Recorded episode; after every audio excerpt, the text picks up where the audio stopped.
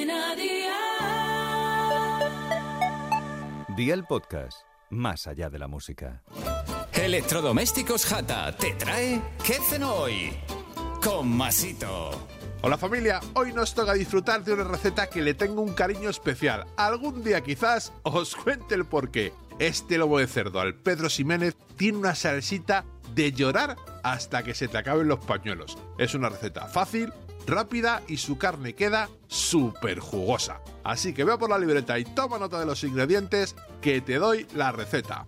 1,2 kilos de lomo de cerdo en una pieza, una cebolla y media, 3 dientes de ajo, 500 mililitros de vino dulce de Pedro Ximénez, sal, pimienta negra, una cucharadita de harina de maíz y 50 mililitros de agua. ¿Empezamos con la preparación? Pues venga, ¡al lío!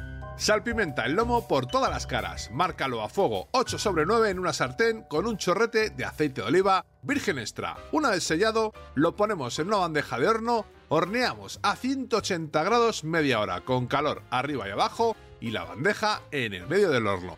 Pasado el tiempo, sácalo, déjalo enfriar un poco y así lo partirás mejor. En la misma sartén donde marcamos el lomo, añadimos los ajos y la cebolla picada en trocitos normales. Ponemos un poco de sal y cocinamos a fuego 6 sobre 9 durante 10 minutos. Agregamos el vino y cocinamos 5 minutos más. Sacamos la salsa y la trituramos. Incorporamos de nuevo a la sartén a un fuego de 4 sobre 9. Diluimos harina de maíz en agua fría y se la incorporamos. Dejamos que cocine 2 minutos más, salseamos sobre los filetes y ya tenemos este manjar listo.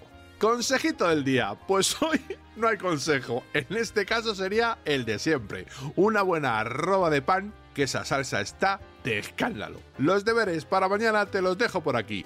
3 patatas grandes, una cebolla, 70 gramos de mantequilla, 2 cucharadas de aceite de oliva virgen extra, especias a tu gusto y 800 mililitros de leche. Espero y deseo que te haya gustado esta nueva receta y que te suscribas al podcast. Ya sabes que es gratuito, no te olvides de compartirlo con tus familiares y amigos y te espero mañana. Recuerda, paso lista.